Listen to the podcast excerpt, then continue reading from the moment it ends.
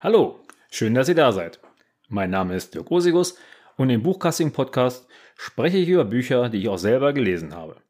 Ich gebe eine kurze Einschätzung ab und dann spoilere ich, was das Zeug hält.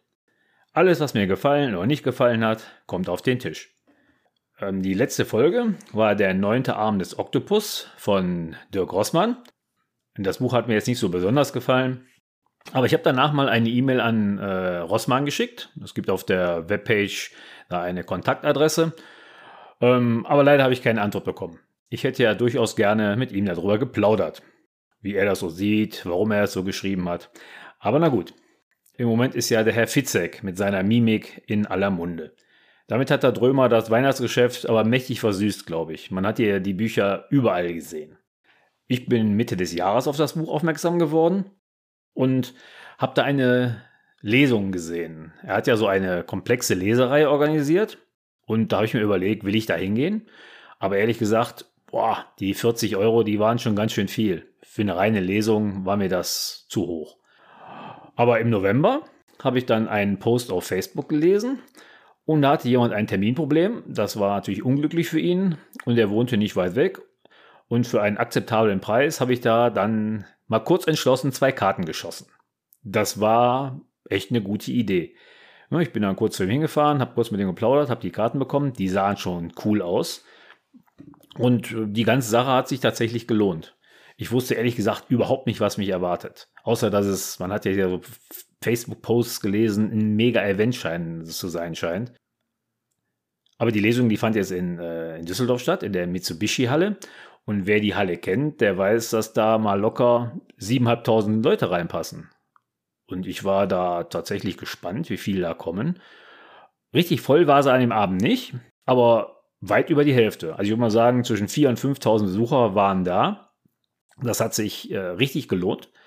Weit über die Hälfte der äh, Besucher waren Frauen. Kein Wunder, Herr Fitzek hat ja auch eine sehr, sehr große weibliche Anhängerschaft. Aber ich war dann doch etwas überrascht. Ich habe mich so ein bisschen wie der Quotenmann gefühlt. Ich war da mit meiner Frau, die eigentlich relativ wenig Bezug zu Herrn Fitzek hat. Aber auch die muss hinterher eingestehen, dass es eine coole Show war. Eigentlich ist es keine richtige Lesung. Das habe ich allerdings auch gar nicht erwartet. Es ist eher eine perfekt durchorganisierte Show. Ähm, was mich dann doch überrascht hat, dass es vier Leseabschnitte gab. Das heißt, der Fitzek hat sich tatsächlich hingesetzt, mal auf den Stuhl, auf den Sofa, an den Schreibtisch und hat ein Kapitel gelesen. Das war abgefahren, weil die haben den Hintergrund für jede Lesung ganz anders gemacht. Das war so richtig wie ein Theater mit wechselnden Bühnenbildern. Also wirklich perfekt organisiert. Ähm, alle Achtung, das hat mich beeindruckt. Also zwischen den Lesungen gab es so Gags mit Besuchern und Einlagen, so mit seinem Mimikberater. Er hat ja da einen, der ihn da beraten hat. Der war mir persönlich etwas äh, unsympathisch und diese äh, Show-Elemente, die haben mir nicht so gefallen. Aber trotzdem war es eine lockere Zwei-Stunden-Show, die richtig gut war. Ohne jetzt Werbung für den Herrn Fitzek zu machen, wer mal die Chance hat, eine Lesung von ihm zu besuchen, sollte das machen. In dem Roman ging es natürlich um Mimik, dieses schöne silberne Cover, was er da veröffentlicht hat. Und das habe ich auch zu Weihnachten tatsächlich geschenkt bekommen. An dem Abend dort war es ja sehr, sehr voll. Und er hat tatsächlich hinterher noch drei Stunden signiert. Also mir war das äh, zu viel, obwohl ich auch gerne ein persönliches Autogramm in meinem Buch bekommen hätte. Aber ja, das war, war mir zu lang. Ähm, ich habe jetzt zu Weihnachten von meiner Frau das Buch geschenkt bekommen. Vielen Dank dafür. Und da hat sie auch tatsächlich das Buch an Herrn Fitzek geschickt und der hat mir eine sehr persönliche Widmung da reingeschrieben. Das war toll. Ich habe zwar auf seiner Homepage vorher schon mal gelesen, dass er das macht und anbietet, aber ob es auch tatsächlich immer so passiert? Nee, äh, das war toll. Vielen Dank, Herr Fitzek, dass das funktioniert hat.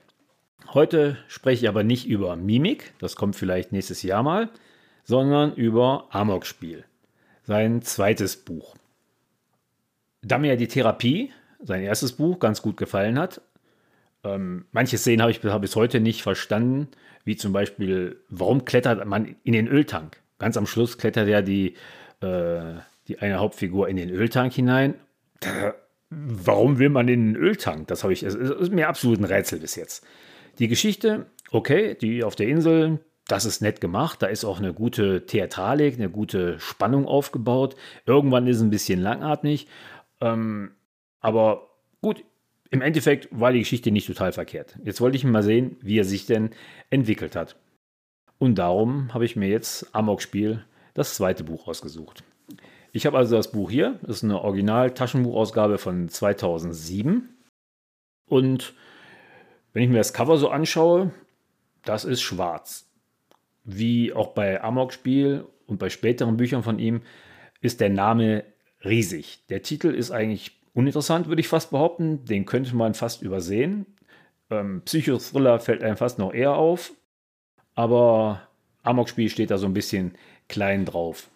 Wenn ich mir das Mimikbuch anschaue, da hat sich was geändert. Da ist heute Name und Titel gleichberechtigt, gleich groß. Aber das ist hier noch äh, ganz anders.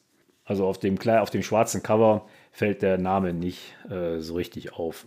Das Cover selber erinnert mich so an irgendwie an so, ein, an so ein Streiflicht. Das ist gut gemacht. Die Tür, so ein bisschen alles unscharf. Der schwarze, die schwarze Silhouette einer Figur da drin. Das ist etwas, was ich auf jeden Fall in der Buchhandlung in die Hand nehmen würde. Das ist etwas, was mich anspricht. Finde ich äh, gut. Mein kleinen Exkurs. Ich war vor Weihnachten in der Thalia-Filiale, wie vielleicht viele andere auch, und habe überlegt, ob man sich irgendwas kaufen soll oder nicht. Und da habe ich mal eine kleine Marktstudie gemacht. Bei uns in der Thalia-Filiale gibt es ungefähr einen vier Meter breiten Bereich, wo Thriller und Krimis stehen. Und was fällt mir da auf? Das meiste ist schwarz oder weiß. Also es ist eine ziemlich dunkle Wand. Ja. Hin und wieder ist so ein kleiner rot oder grüner Teil dabei, aber die meisten von den äh, Buchcovern sind einfach schwarz. Schwarz ist also offensichtlich die Spannungsfarbe.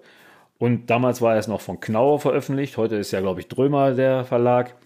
Die sind also auch mächtig auf den Zug aufgesprungen und haben es mal in schwarz gemacht. So, drehe ich das Buch jetzt mal um, dann sehe ich den Klappentext und da springt mir natürlich ein super Satz ins, ins Auge. Heute ist ein guter Tag zum Sterben.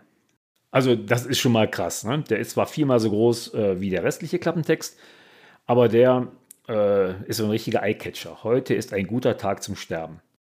Wer mir jetzt erzählt, er liest danach nicht den Klappentext, der lügt. Kann ich mir nicht vorstellen. Also wer nach dem Satz das Buch einfach zur Seite legt und sagt, interessiert mich nicht, der ist äh, wahrscheinlich eher auf der Suche nach einem Liebesroman. Also, der Klappentext. Dieser Tag soll ihr letzter sein. Die Kriminalpsychologin Ira Samin hat ihren Selbstmord sorgfältig vorbereitet. Zu schwer lasse der Tod ihrer Tochter auf ihrem Gewissen. Doch dann wird sie in einen Radiosender gerufen, zu einem brutalen Geiseldrama. Ein Psychopath spielt ein makabres Spiel, bei dem er das Leben der Geiseln in die Hände wahllos angerufener Zuhörer legt. Und er verlangt, dass seine Verlobte zu ihm ins Studio kommt, doch die ist seit Monaten tot. Ira beginnt mit einer aussichtslosen Verhandlung, bei der ihr Millionen Menschen zuhören. Also, mich haben sie mit dem Klappentext bekommen. Dieses komische Focus Online Zitat und drunter, sowas überlese ich ja, das ist für mich äh, reine Marketing-Aktion, aber der Klappentext, ähm, der würde mich das Buch kaufen lassen. Die Seitenzahl von dem Buch finde ich auch okay, 424. Das ist eine nette Dicke. Unter 250 Seiten finde ich ein bisschen knapp. Da ist das Buch viel zu schnell gelesen. Ähm, aber hier, das ist äh, handlich, nett, gut gemacht.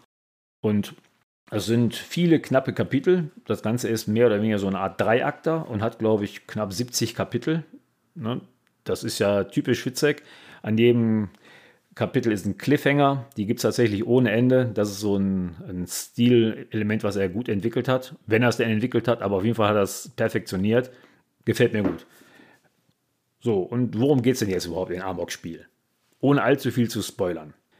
Die ja im Klappentext schon erwähnte Ira Samin ist eigentlich ein komisches Wortspiel. Ira Samin. Ira, I-R-A, Gut, will sie also selber umlegen. Ob das jetzt beabsichtigt war, IRA mit der IRA, das weiß ich nicht, aber ist mir direkt aufgefallen. Die will sie also töten. Dann Ira Samin klingt für mich ein bisschen wie Idi Amin. Ob das jetzt auch wieder absichtlich war oder nicht, weiß ich nicht. Ähm, klingt zumindest komisch. Dann steht da ja, ähm, sie hat ihren Selbstmord vorbereitet. Ne, der einschlägig vorgebildete Leser weiß natürlich, dass es einen Selbstmord nicht gibt. Da kann man mal in die Facebook-Gruppe Kriminalistik leicht gemacht von Manfred Lukaschewski schauen. Der erklärt das dort. Ähm, man kann sich zwar selbst das Leben nehmen, aber man kann sich nicht selber töten. Wo ist denn jetzt der Unterschied, wird man sich fragen. Beim Mord fehlen, gibt es klassische Mordmerkmale. Ne? Und die ist, kann man kann sie ja selber kaum aus Hass töten, man kann sie selber kaum aus Habgier töten. Ähm, gut, das sind ein paar Wortspielerei, aber ich vermute auch mal, der Klappentext käme nicht so gut, wenn da steht, die Kriminalpsychologin Ira Samin hat ihren Suizid sorgfältig vorbereitet. Okay, lassen wir mal dahingestellt. Ähm, auf jeden Fall ist der Klappentext gut. Die Beschreibung der suizidären Vorbereitungen, die sie dann tätigt, die ist auch nicht verkehrt. Sie sitzt also in ihrer Küche und überlegt, wie sie sich umbringen kann. Da ist sie recht nett und will ihren Kollegen nicht allzu viel Schmutz hinterlassen, weil als Kriminalpsychologin arbeitet sie bei der Berliner Polizei und hat mit Geiselnehmern zu tun und versucht, die dann zum Aufgeben zu bewegen, ist also in die, in die Polizeiarbeit integriert. Und diesen Kollegen will sie nicht so viel Dreck hinterlassen. Das ist ein fairer Zug. Aber so richtig bei ihren Selbstmordgedanken kommt sie nicht voran. Und dann weckt sie einen Wecker. Tolles Wortspiel von mir. Also ein Wecker geht an und den hat sie vergessen abzustellen. Der stört sie auch richtig. Und irgendwie ist sie dann aus ihrem Selbstmordgeplänkel ein bisschen raus. Und dann kommt ihr auch die schlaue Idee, mal sich eine Lemon Cola zu kaufen. Also, ich sitze zu Hause, habe eine geladene Waffe in der Hand, will mich aus dem Leben schießen. Und weil der Wecker klingelt, komme ich auf die Idee, ich will eine Cola trinken. Okay, äh, kann man machen. Sie geht also raus, im Späti um die Ecke, äh, kommt sie, trifft sie auf einen Disput, über den rege ich mich später noch auf. Der ist also wirklich eine ganz große Katastrophe. Will eine Cola trinken, es kommt zum Schusswechsel und ein SEK-Beamter holt sie zu Fuß ab. Da sagen wir hinterher auch noch was zu. Das ist auch so eine komische Aktion. Auf jeden Fall wird sie mit dem Hubschrauber in den Radiosender geflogen und soll jetzt mit dem Geiselnehmer verhandeln, damit der aufgibt und äh, mit seinem Cash Call nicht zu viele Leute umbringt. Die ganze Verhandlung, wie sich dann die ganze Verhandlung entwickelt, die Wirrung und Wendung, für die Herr Fitziger bekannt ist, das ist Thema des Buches. Das ist zum Teil nachvollziehbar, zum Teil ist es ziemlich krass unlogisch, zum, aber es ist immer spannend. Das heißt, man liest äh, vor, man kommt voran, vor, man will sehen, wie es weitergeht. Ähm, das ist aber für mich noch nicht mal das Highlight des Buches. Das Highlight des Buches ist für mich das Ende. Und dabei eigentlich noch nicht mal das Ende tatsächlich, sondern der Epilog. Und da kommen, da erzähle ich später noch was zu. Da sind mir, und das passiert nicht oft, beim Lesen tatsächlich die Tränen gekommen. Ähm, das hat er so krass beschrieben, der gute Herr Fitzek. Alle Achtung dafür. Und ehrlich gesagt, das habe ich, das will ich nicht zwei oder dreimal lesen. Das hat man einmal gelesen, war sehr andächtig, war sehr beeindruckt und dann ist auch gut. Gut, wie hat mir das Buch jetzt gesamt gefallen? Es gibt ja viele Rezensionen, die sagen, das Buch ist sprachlich dünn. Okay, das ist sicherlich manchmal richtig. Ähm, aber das ist nicht der Grund, warum ich mir einen Fitzek kaufe. Ne? Das ist eher, ich möchte eine krasse Story lesen. Die lese ich hier.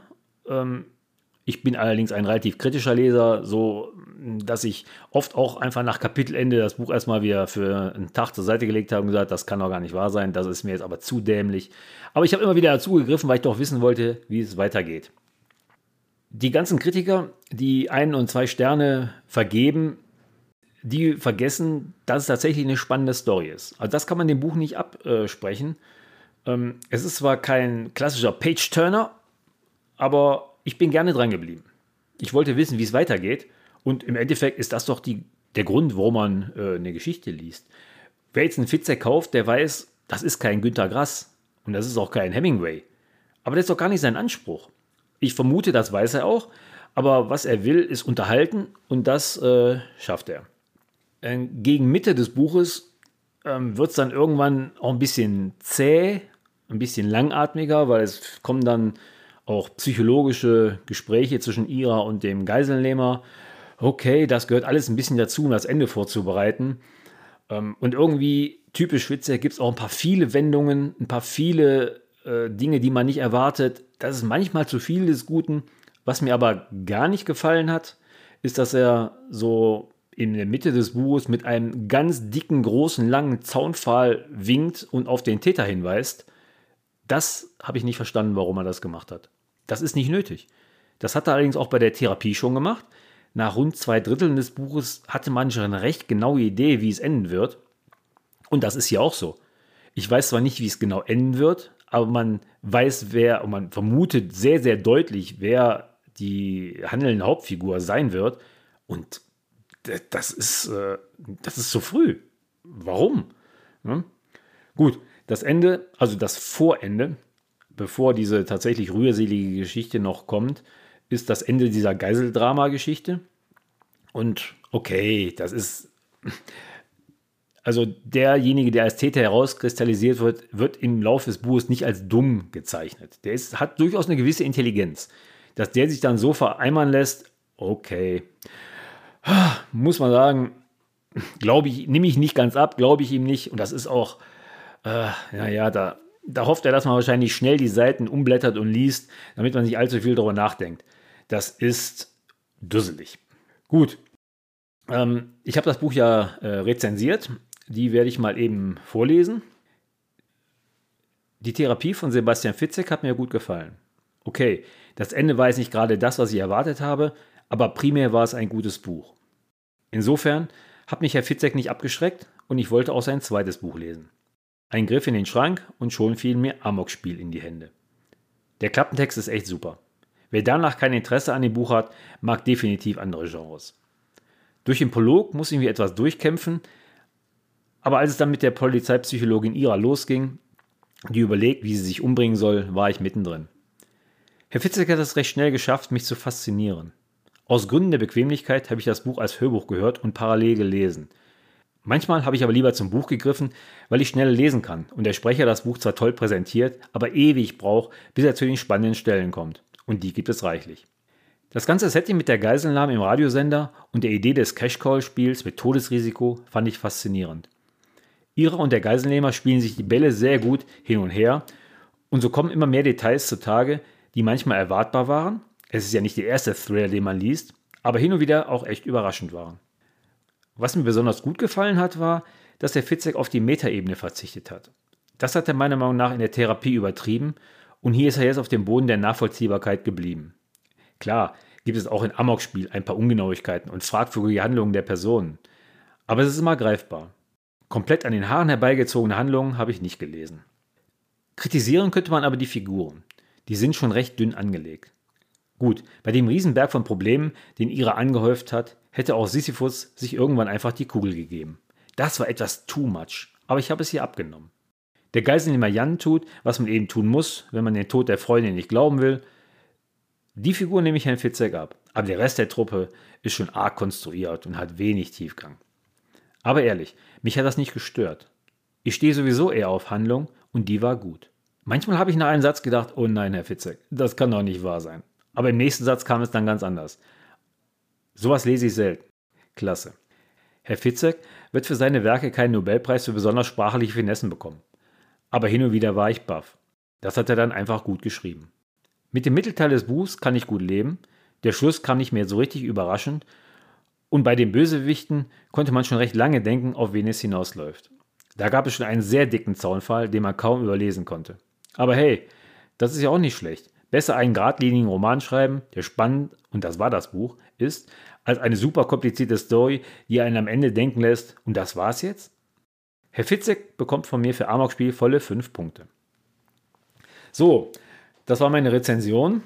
Und bei den 5 Sternen bin ich bei 72 Prozent der über 3000 Leser, die es bisher rezensiert haben. Das ist eigentlich schon eine ziemlich hohe Zahl. Weniger als drei Sterne gebe ich für ein Buch eigentlich nicht. Das Buch hat allerdings auch ein paar Ein-Sterne-Rezensionen. Das ist für mich vollkommener Quatsch. Ähm, mancher schreibt, das Buch sei pathetisch oder ein Groschenroman. Das, davon ist es weit entfernt.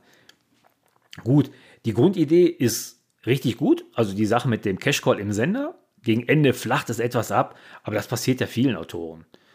Ein anderer schreibt, die Handlung sei an den Haaren herbeigezogen. Nach fünf Seiten hätte er ahnen können, wer es war. Das ist totaler Quatsch, weil bei fünf Seiten ist ja noch ein Prolog. Da weiß er auch nicht mal ansatzweise, um was es gehen wird. Da ist der Täter noch nicht mal erwähnt worden. Das heißt, man kann nach fünf Seiten nicht mal erahnen, nicht mal wissen, wer, äh, worauf es hinausläuft. Also totaler Quatsch, sowas zu schreiben. Ich habe ehrlich gesagt auch viel zu meckern. Aber so ein Stern, das ist schon eine peinliche Rezension. So, ähm, jetzt kommt meine Spoilerwarnung. Wer jetzt weiterhört, wird erfahren, um was es geht, ähm, was es sich handelt. Der wird erfahren, wie es ausgeht. Der sollte vielleicht entweder das Buch vorher lesen oder wenn er wissen will, wie es ausgeht und das dann kritisch beurteilen möchte beim Lesen, dann kann er natürlich auch weiter zuhören. Was hat mir also an Amok-Spiel jetzt gefallen und was nicht? Ich fange mal mit dem Prolog an. Generell bin ich kein Freund von Prologen. Das ist oft nur Vorgeplänkel. Ne? Genre-typisches Vorgeplänkel, weil mittlerweile scheint es ja zu einem Thriller zu gehören, dass da ein Prolog vor ist, der so ein kleines bisschen äh, den Täter schon zeigt, wie er jemand meuchelt oder umlegt und dann mit der Ermittlung anfängt.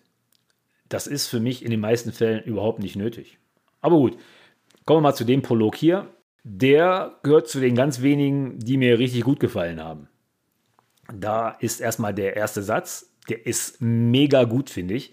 Es gibt ja mittlerweile so Highlights von bekannten ersten Sätzen und angeführt wird diese Hitliste von Günter Grass aus seinem Buch Der Butt und den kennt ja wahrscheinlich mittlerweile jeder. Ilse Bill salzte nach. Okay, das sind drei Worte. Ilse Bill salzte nach. Warum den so viele richtig toll finden, gut, der kommt vom Nobelpreisträger, aber ähm, hat schon jemand den zweiten Satz gelesen? Der ist um Längen unverständlicher. Gut, Ilse Bill salzte nach, ist jetzt nicht so schwer zu verstehen, ne? aber der zweite Satz, bevor gezeugt wurde, gab es Hammelschulter zu Bohnen und Birnen, weil Anfang Oktober. Ich will jetzt nicht sagen, dass das ein, äh, steht mir nicht zu, Herrn Grass zu kritisieren, aber der Satz ist für mich gar nichts. Der? Bevor gezeugt wurde, gab es Hammelschulter zu Bohnen und Birnen, weil Anfang Oktober. Okay, lassen wir das mal raus. Richtig, einen anderen sehr bekannten ersten Satz, der ist von Kafka aus der Verwandlung, der ist auch hinreichend bekannt. So, Herr Fitzek, der braucht im Gegensatz zu Herrn Grass jetzt keine drei, sondern 13 Wörter und eine Zahl. Was ist der Sinn des ersten Satzes? Man soll weiterlesen, man soll interessiert werden. Schafft Fitzek das? Also, der erste Satz lautet: Der Anruf, der sein Leben für immer zerstörte, erreichte ihn exakt um 18.49 Uhr. Wow! Also, das finde ich ist ein krasser Satz im Gegensatz zu Isabel Salz nach. Lassen wir das Wort exakt aus Lektorensicht mal raus, weil das ist für mich ein Füllwort, gehört nicht da rein. Aber dann ist es ein Satz, der mich auf jeden Fall animiert, weiterzulesen. Hm? Der Anruf, der sein Leben für immer zerstörte, erreichte ihn exakt um 18.49 Uhr. Ich behaupte mal, nach dem Satz wird keiner das Buch zuschlagen. So, ein Mann wird also angerufen. Und der Mann ist wieder ein Psychiater. Irgendwie hat der Fitzek es mit den Psychiatern. In der Therapie war es ein Psychiater, jetzt ist es wieder ein Psychiater und auch dieser Psychiater ist wieder wohlhabend. Muss das immer sein? Warum immer das Gleiche? Was würde sich denn eigentlich ändern, wenn der Psychiater jetzt arm wäre? Hätte ihn seine Freundin, die er sucht, dann nicht gemocht? Na gut. Er telefoniert also mit seiner Freundin Leonie. Aber eigentlich auch nicht. Und das ist jetzt ein komischer Satz, aber eigentlich auch nicht, weil er telefoniert, er spricht mit ihr, hin und wieder wird dieses Gespräch durch technische Mängel unterbrochen. Ähm, das ist alles ganz gut gemacht, dieses abgehackte mal ja, mal nein. Ähm, er läuft durch seine Wohnung, sucht ein besseres Netz, alles sehr logisch. Gut, wir haben 2007, da war es vielleicht noch nicht so wie heute. Aber ähm, dann erfährt er, dass Leonie schwanger war. Oder besser gesagt, schwanger ist. Und dann sagt sie die Worte tot. Oder vielleicht reimt das sich das auch nur zusammen. Ähm, er lädt sie zum Essen ein. Das ist alles ein bisschen lang. Ne? Prolog soll ja eigentlich auch kurz sein, aber er lädt sie ein und dann sagt seine Freundin die Worte, du darfst ihm nichts glauben. Jetzt ist er total verwirrt. Dann klingelt es an der Tür, er geht hin, äh, ein Polizist steht davor, der äh, richtig gut beschrieben wird, ähm, so als wenn der den Sport nicht gerade gerne hat. Also ein etwas ungepflegter, dicklicher Polizist steht davor. Und der sagt ihm, seine Freundin hätte einen Unfall gehabt und wäre tot. Okay, wir erinnern uns mal, eigentlich hat er vor bis vor einer Minute noch mit seiner Freundin telefoniert. Oder glaubt er das zumindest? Nicht wahr? Und jetzt sagt ihm jemand, ihre Freundin ist tot. Er sagt so die klassischen Dinge, kann nicht sein, verwechselt, hier, ich habe sie am Telefon. Er probiert sie zu erreichen immer noch, äh, aber er kann nicht mehr mit ihr sprechen. Ähm, sie ist weg. Das ist tatsächlich ein krasser Prolog, nicht wahr? Er telefoniert mit seiner Freundin, bekommt gesagt, dass sie tot ist und dann ist sie tatsächlich nicht mehr am Telefon. Also abgesehen davon, dass der für Fitzek'sche Maßstäbe ein bisschen lang ist, ist das ein toller Prolog. So, und dann geht es weiter. Er hat das Buch wie ein klassischer Dreiakte aufgebaut, also drei Akte mit jeweils knapp 40 Kapiteln. Das ist verdammt viel.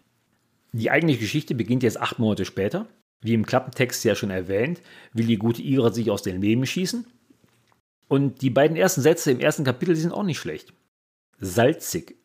Der Lauf der Pistole in ihrem Mund schmeckte unerwartet salzig. Da stelle ich mir natürlich direkt mal die Frage, woher weiß der Herr Fitzek das? Hat er das ausprobiert? Also wenn ich meine Pistole in den Mund stecke, die schmeckt nicht salzig. Gut, die ist aber auch nicht brüniert, die ist aus Edelstahl. Aber brünieren, also dieses klassische metallveredelnde Verfahren, Schwärzen des Metalls, wird mit einem tatsächlichen Salz in einem warmen Bad gemacht. Das schmeckt das aber nach Jahren noch salzig? Hm, das weiß ich nicht. Aber wie wir vorher schon wussten, ist die liebe Ira nett und denkt an ihre Kollegen, damit die nicht so viel Mühe haben, das ganze Blut wegzuwischen. Sie hat also alles abgedeckt, sitzt auf dem Herd. Ähm, dann wird kurz angerissen, warum sie sich töten will. Sie hatte kein so richtig gutes Verhältnis zu ihrer Tochter. Aber reicht das aus? Bringe ich mich deswegen um? Mehr erfahren wir noch nicht. Ähm, es wirft aber schon mal Fragen auf. Meiner Meinung nach denkt die Ira viel zu viel nach.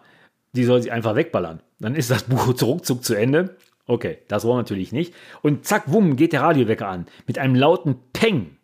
Das ist mir persönlich eine etwas zu krasse Assoziation von Schuss. Ähm, aber für Ira reicht's. Ähm, sie hat äh, im Moment keinen richtigen Drive mehr, sich dann auch umzulegen. Sie hat offensichtlich viele Probleme mit dem Alkohol gehabt. Und netter Satz, ähm, sie hat schon oft neben der Toilette geschlafen. Na gut, das ist mir auch schon oft passiert. Und dann kommt die entscheidende Frage. Warum will sie sich nicht weiter erschießen? Warum will sie auf einmal Cola trinken? Ne?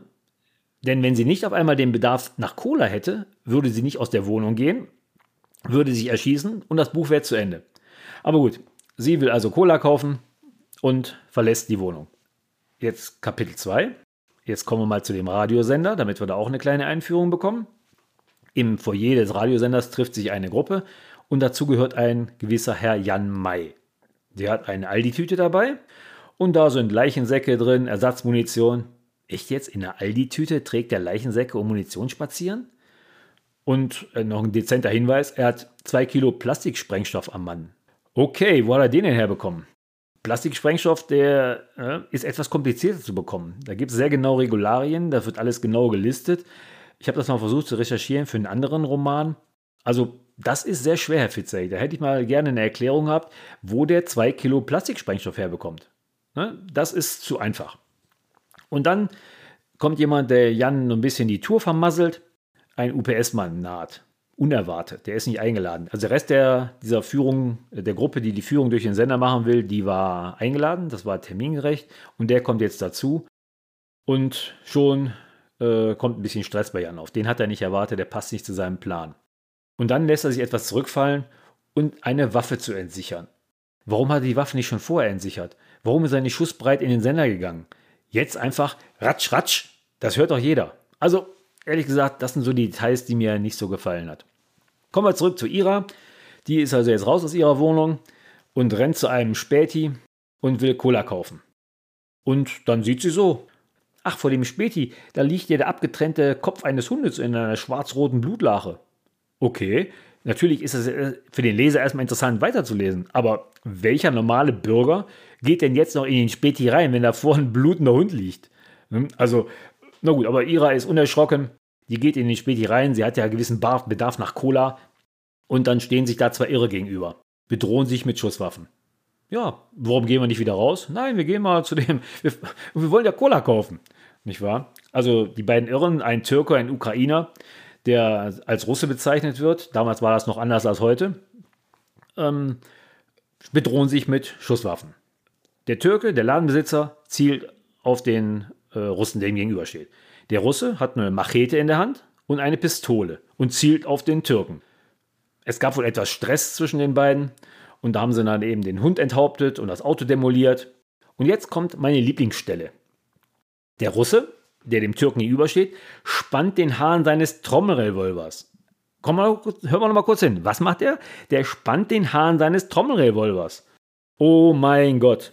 Immerhin lässt er vorher die Machete noch fallen. Aber hat denn dieser Roman ein Lektorat gesehen? Das ist für mich der absolute Klassiker.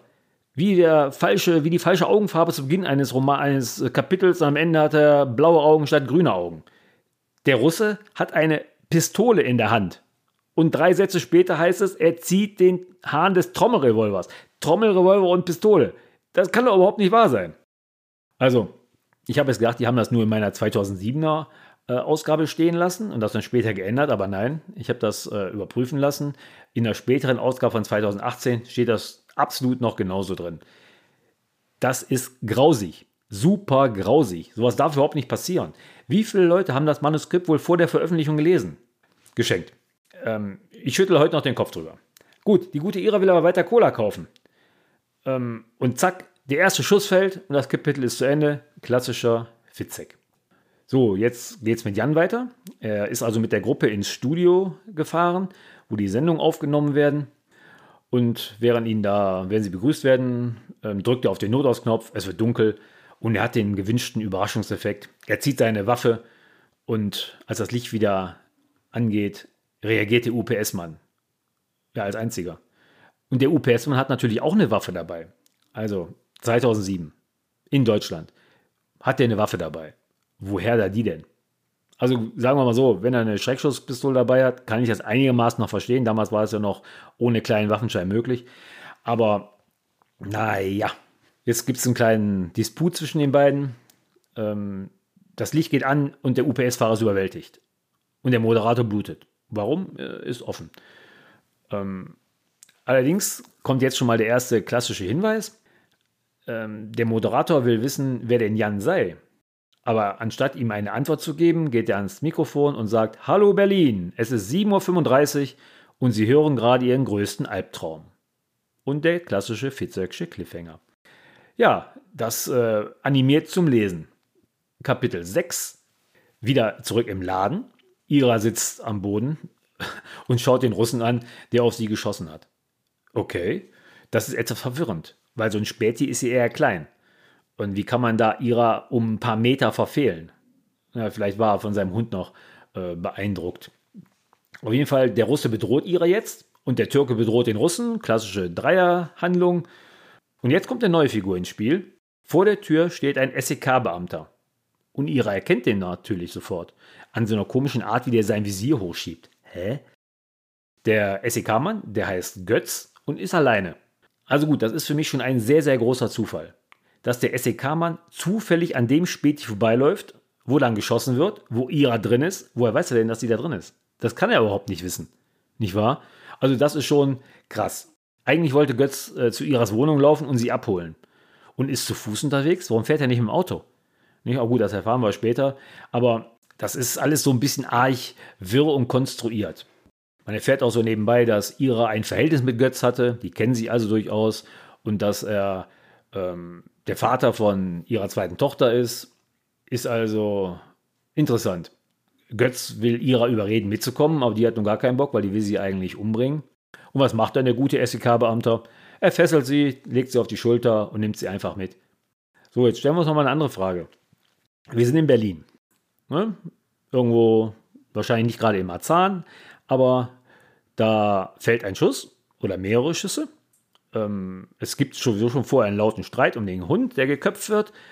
Ähm, dann kommt noch ein SEK-Mann vorbeigelaufen und kein einziger Mann oder Mensch ist auf der Straße. Da, was wird denn jetzt passieren, wenn Ira auf einmal los schreit und brüllt, der will mich entführen? Da wäre doch, so eine mega Menschentraube drum. Warum macht sie das eigentlich nicht? Warum lässt sie sich einfach von ihm einfach so mitnehmen? Weil sie ihn kennt? Der fesselt sie mit Handschellen, legt sie über die Schulter, nimmt sie mit und sie macht nichts? Na gut, kommen zu einem Hubschrauber. Deswegen ist er auch nicht im Auto gefahren, weil der Hubschrauber in einem nahen Park gelandet ist und Götz dann eben zu Iras Haus laufen wollte, um sie abzuholen. Also ehrlich gesagt, diese ganze Geschichte, die Sache in Iras Wohnung, okay, die kann ich glauben. Die will sich umbringen, gut, das mit der Cola dahingestellt. Die Sache in dem Späti, die ist schon wirklich unglaubwürdig. Aber dass dann auch noch der Polizist kommt und sie abholt und zufällig das alles so hinpasst, Äh, das ist vollkommener Quatsch. Aber gut. Wir sind jetzt also in den Hubschrauber. Ira nimmt also an, dass sie abgeholt wurde, weil ihr Spezialgebiet die Geiselnahme ist. Im Hubschrauber wird sie dann von Andreas Steuer, dem leitenden Polizeidirektor, informiert, dass es da diese Geiselnahme im Sender gegeben hat. Aber man wissen noch nichts Genaues. Und dann kommt die Überraschung, der Geiselnehmer will ein Spiel spielen. Das ist schon mal cool. Dieses Spiel lautet Cash Call. Das heißt, ähm, man wird von dem Geiselnehmer angerufen und da muss man sagen, ich höre 101.5 und jetzt lass eine Geisel frei. Und dann äh, erschießt er niemanden. Das ist ein netter Zug von ihm. Das kenne ich auch so von unserem lokalen Radio Wuppertal. Die haben so eine ähnliche äh, Show. Nur, dass man da eben keine Geisel retten kann, sondern Geld bekommt. Das ist durchaus eine kreative Idee von Herrn Fitzek, das so einzubinden. Ähm, wenn der Angerufene falsch antwortet, stirbt eine Geisel. Ähm, bei den paar Geiseln, die er hat, ist das zwar ein kurzes Spiel, aber trotzdem ähm, finde ich eine richtig gute Idee. So, ich könnte jetzt eigentlich Kapitel für Kapitel äh, weiter durchgehen, aber das ist eher eintönig. Wir haben ja jetzt ungefähr eine Idee, worum es geht. Das, die Details, die, sollte, die muss man tatsächlich lesen. Ähm, Im Prinzip sind es in Amok-Spiel drei Geschichten die nach und nach miteinander verwoben sind. Die Geschichte des Geiselnehmers Jan, der nicht glauben will, dass seine Verlobte Leonie tot ist. Die Geschichte von Leonie und ihrem Vater, einer ukrainischen Unterweltgröße. Und die Geschichte von Ira und warum sie sich eigentlich umbringen will. So nach und nach erfährt man dann als Leser, dass alle drei Geschichten zusammenhängen. Das ist ja nicht ganz unerwartet, aber wie die zusammenhängen, das ist eben jetzt der Gag an dem Roman. Ich fange jetzt mal mit Iras Geschichte an. Ira ist äh, Kriminalpsychologin. Ne, sie arbeitet bei der Polizei und hat mit Geiselnehmern zu tun. Dann hat sie zwei Töchter. Die eine Tochter Sarah hat sich umgebracht und Ira hat sie selber tot gefunden. Das ist natürlich eine krasse Aktion für eine Mutter, die eigene Tochter leblos im Bad zu finden. Das ist schon mächtig krass. Sie hat sich dann riesige Vorwürfe gemacht, dass sie den Suizid nicht verhindern konnte und zerbricht daran eigentlich. Das ist eigentlich der Hauptgrund, warum sie sich umbringen will. Sie verkraftet nicht, dass sie dafür verantwortlich ist, dass ihre Tochter sich umgebracht hat. Zumindest gibt sie sich Schuld dafür. Sie hätte als äh, Psychologin das ja vielleicht verhindern können. Ihre Tochter Sarah, die hatte ein sehr individuelles Verhältnis zum Sex und hat wild mit allen möglichen Männern geschlafen. Und als Ira das herausgefunden hat, ähm, da wollte sie helfen. Ne, wollte sie davon wegbringen, aber Sarah wollte das gar nicht. Und das hat Ira irgendwie auch nicht so richtig kapiert. Als Psychologin hätte sie es verhindern müssen, war ihre Aufgabe. Na gut, sie hat es nicht geschafft. Und da hat sie noch eine zweite Tochter, Katharina, genannt Kitty, zu der sie eher auch kein gutes Verhältnis hat. Und wie wir ja schon wissen, ist Kitty die Tochter von Götz, dem SEK-Beamten.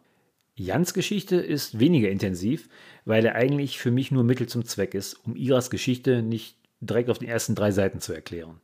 Jan lernt Leonie kennen und lieben, verlobt sich mit ihr und erfährt dann, dass sie schwanger ist. Dann verschwindet Leonie und ihm wird erzählt, dass sie bei einem Autounfall getötet wurde. Das haben wir ja vorhin von den Polizisten im Prolog schon gehört. Schön so mit Unfallbericht, Autopsiebericht und allem, was dazugehört, wird ihm erklärt, seine Freundin wäre tot. Das ist die Szene aus dem Prolog, da können wir uns daran erinnern. Aber Jan will das nicht akzeptieren, weil ja im Autopsiebericht steht, dass Leonie nicht schwanger war. Und er weiß ja, dass sie schwanger war. Also ist für ihn ein richtiger Gegensatz. Und der macht ihn stutzig. Er wittert dann eine Verschwörung.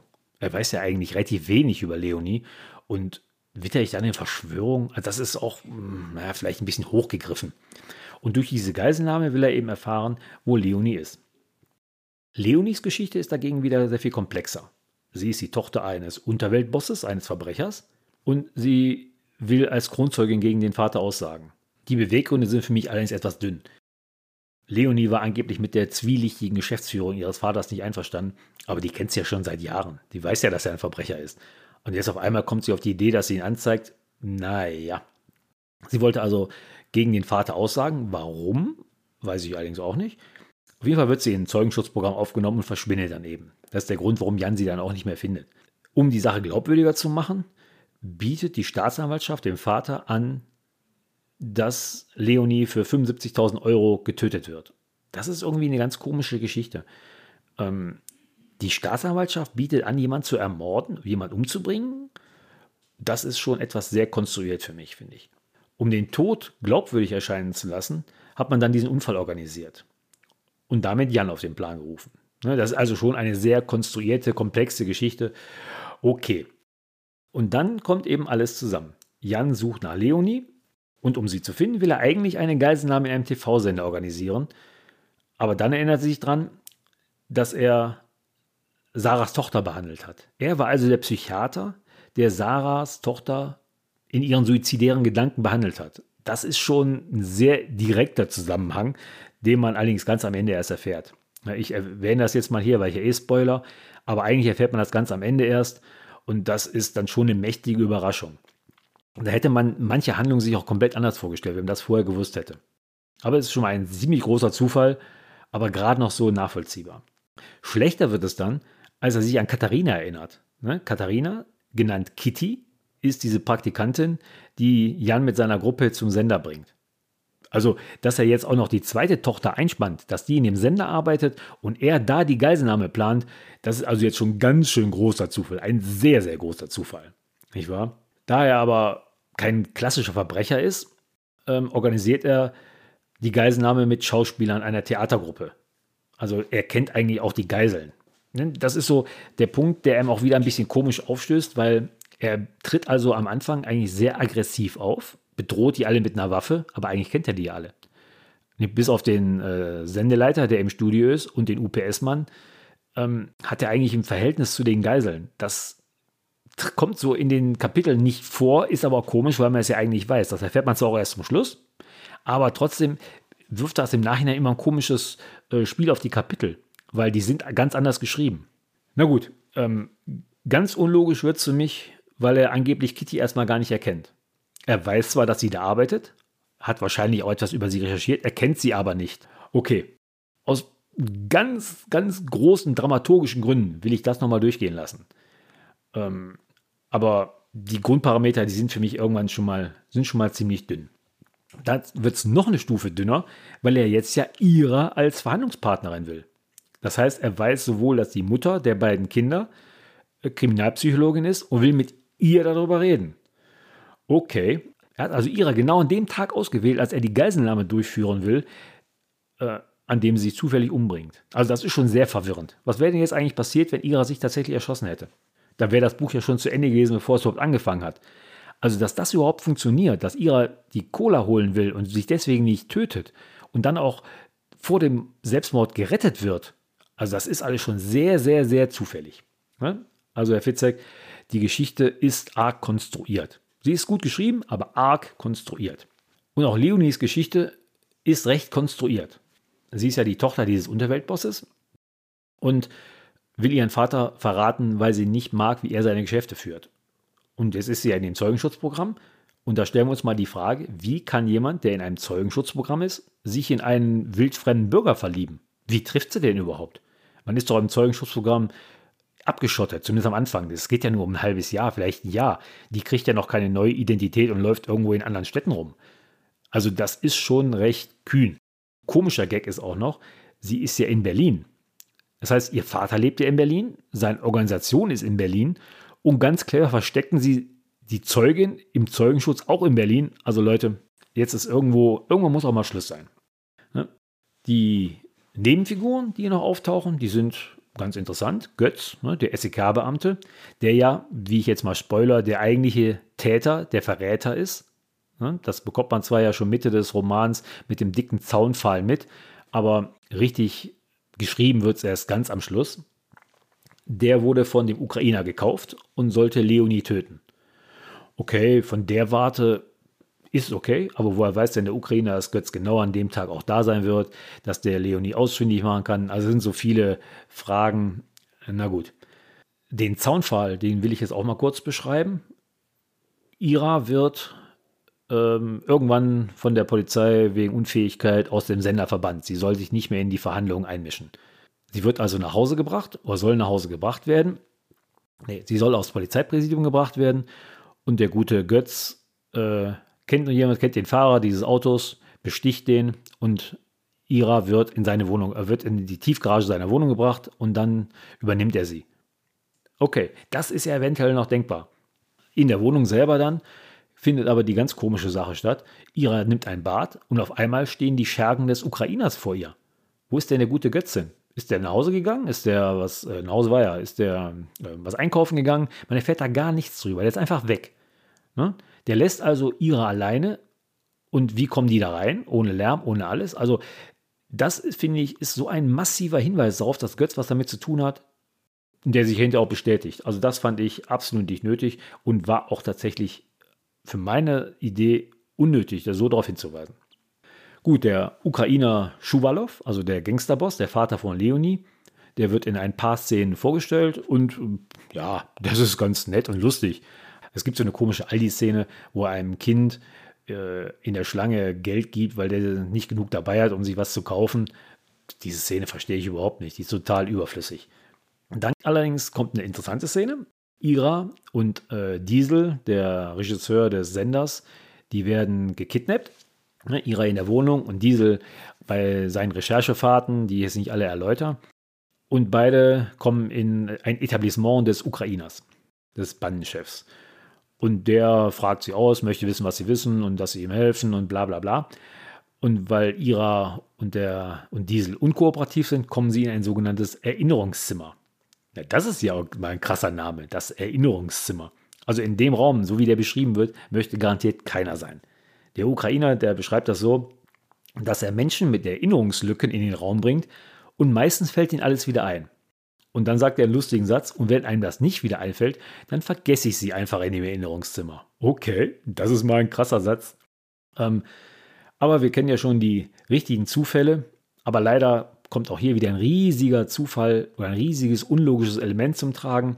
Ähm, das Erinnerungszimmer, das stellen wir uns so vor, so wird es auch beschrieben, als so eine Art Gummizelle, ne? mit so Spiegeln und Musik und Tapeten, die einen verwirren und bekloppt machen. Ähm, also psychologische Folter. Und was macht er? Der stellt ein Glas Whisky in den Raum. Hä? Warum macht er das denn? Da gibt es überhaupt keinen Sinn für. Warum sollte ich jemand noch ein Glas, na gut, ein Glas Wasser eventuell noch, aber ein Glas Whisky? Nein, das macht keinen Sinn, das ist Quatsch.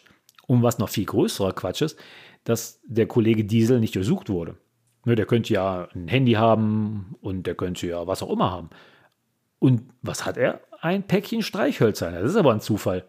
Und was macht der mit den Streichhölzern? Natürlich, der zündet den Whisky an, hält den vor einen Rauchmelder und zack, äh, findet die Feuerwehr die beiden. Also, das ist eine Szene, die ist ein ganz grober Schnitzer, finde ich. Ähm, na klar, wäre Normalfall, weil aus dem Erinnerungszimmer kommt sie ja garantiert nicht raus, die Geschichte schon wieder zu Ende. Also die so befreien zu lassen, finde ich tatsächlich mangelhaft.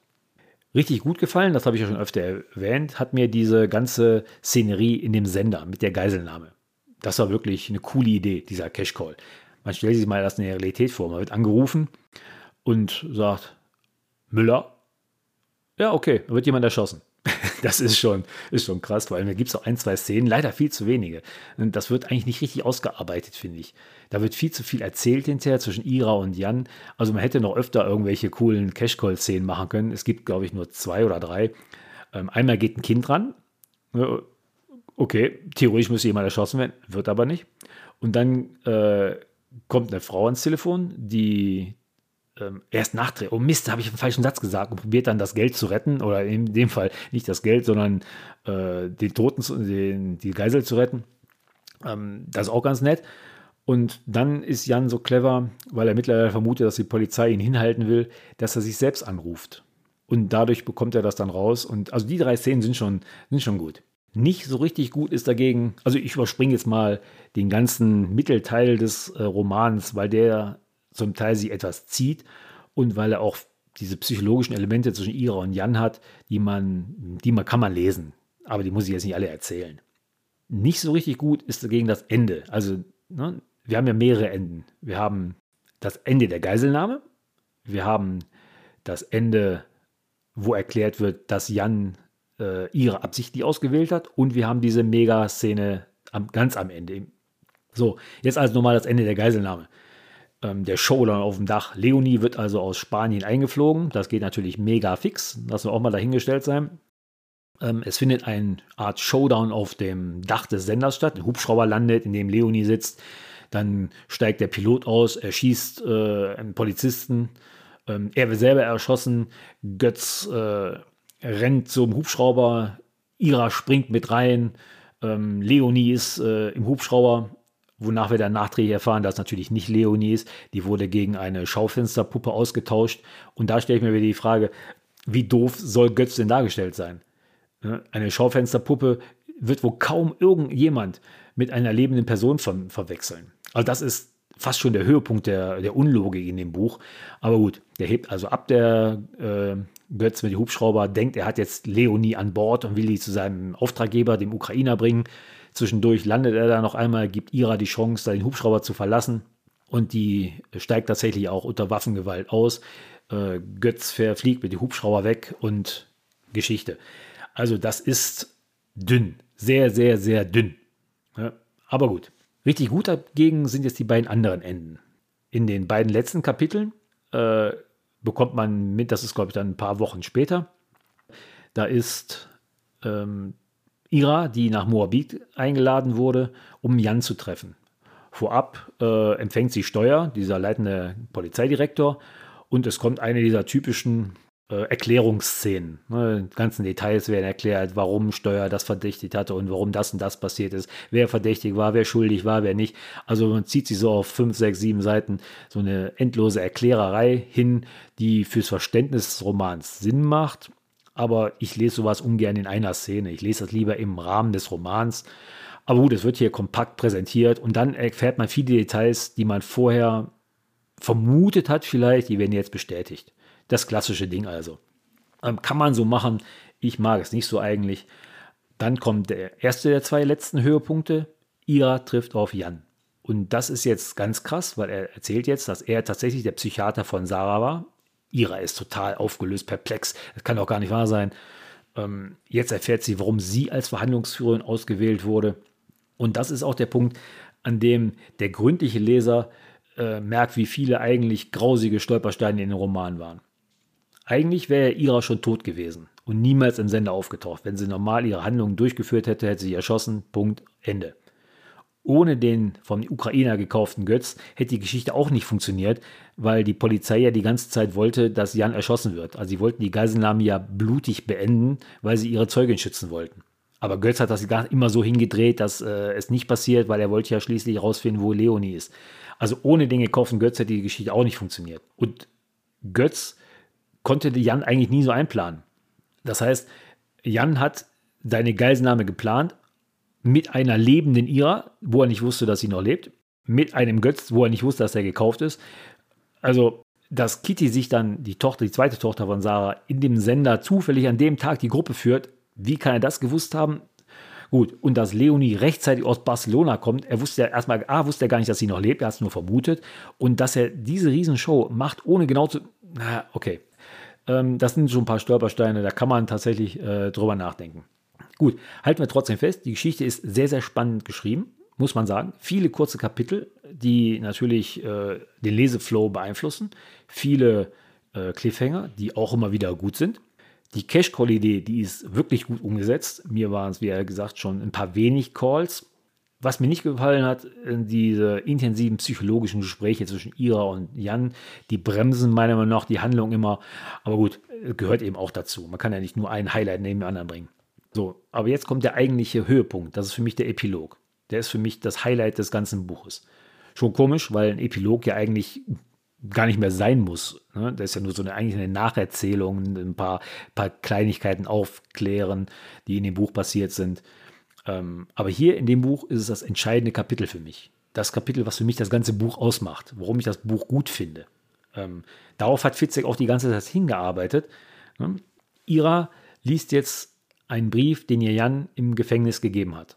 Ne, er war ja der Psychiater von Sarah und die hat ihren Selbstmord in einer Maisonette-Wohnung durchgeführt. Also ne, zwei Etagen verbunden durch eine Stufe oder eine Treppe. Und auf dieser Treppe hat sie immer verschiedene Blätter gelegt, als Warnung an ihre Mutter, sie soll nicht weitergehen. Geh nicht weiter, geh nicht weiter, geh nicht weiter. Ähm, und was hat Ira gemacht? Natürlich ist sie immer weitergegangen. Sie hat schon vermutet, dass da oben irgendwas Schlimmes passiert ist. Und ne, trotzdem hat sich nicht abschrecken lassen. Wer hätte das auch gemacht? Das hätte wahrscheinlich jeder gemacht. Jeder wäre da hochgegangen. Und ganz oben auf der letzten Stufe, da fehlte was. Da war kein Zettel. Und das hat sie immer bezweifelt. Sie hat immer gedacht, da muss was fehlen. Das kann nicht sein. Warum war da nichts? Und diese letzten Zettel, die bekommt sie jetzt. Äh, und ne, intensiv liest sie die und das ist wirklich krass. Sie erfährt jetzt, dass sie recht hatte, dass da oben eben was gelegen hat, aber dass ihre Tochter Kitty, also die kleinere Tochter, vor ihr in der Wohnung war, ihre tote Schwester gefunden hat und oben diese Erklärung der, der Schwester an die Mutter weggenommen hat. Das ist schon ganz krass. Ich will jetzt nicht ähm, einzeln erzählen, was auf diesen Seiten steht, weil dann kommen ja nur wieder die Tränen, weil das ist so mega geschrieben und ich war richtig, richtig melancholisch danach. Das kommt sehr selten vor. Nur so viel. Sarah nimmt in dem Brief die Schuld von ihrer Mutter. Das heißt, sie beschreibt, dass sie hätte nicht gerettet werden können. Egal, was die Mutter hätte machen können, sie wollte auch gar nicht gerettet werden. Sie wollte das so. Und der letzte Satz des ganzen Buches, der ist genauso gut wie der erste für mich, der heißt, dann schloss sie ihre Tochter in die Arme. Das heißt, die Kitty kommt und es gibt so ein und es gibt so ein Mutter-Tochter-Umarmungsverhältnis. Das ist einfach toll. Gut, das war jetzt meine Meinung zu Amok-Spiel. Ich bleibe bei meinen fünf Sternen, auch wenn ich, wie ja oft gesagt, sehr, sehr, sehr viele unlogische Stellen habe. Die Sache mit der Pistole, das ist für mich die absolute Krönung. Sowas darf nicht passieren. Und auch viele andere kleine unlogische Stellen. Gut. Ähm, aber ich akzeptiere mal, dass das alles für ihn notwendig war, um zu dieser finalen Szene zu kommen. Und das hat er gut gemacht. Ich weine ganz, ganz selten am Ende eines Thrillers. Aber hier war ich richtig ergriffen und ich will das Ding auch nicht nochmal lesen. Also diese letzte Szene, die war schon ganz krass. Da hat der Fitzek für mich eine richtig gute Arbeit gemacht. Glückwunsch. So, vielen Dank jetzt an alle, die sich meine Analyse angehört haben. Ich würde mich freuen, wenn ihr mir eure Meinung dazu sagt. Seht ihr das genauso? Seht ihr das anders? Ähm, warum habt ihr das Buch gelesen? Wie hat es euch gefallen? Schreibt mir eure Meinung. Ich würde mich freuen. Und jetzt bleiben noch meine drei Worte. Tschüss mit Is.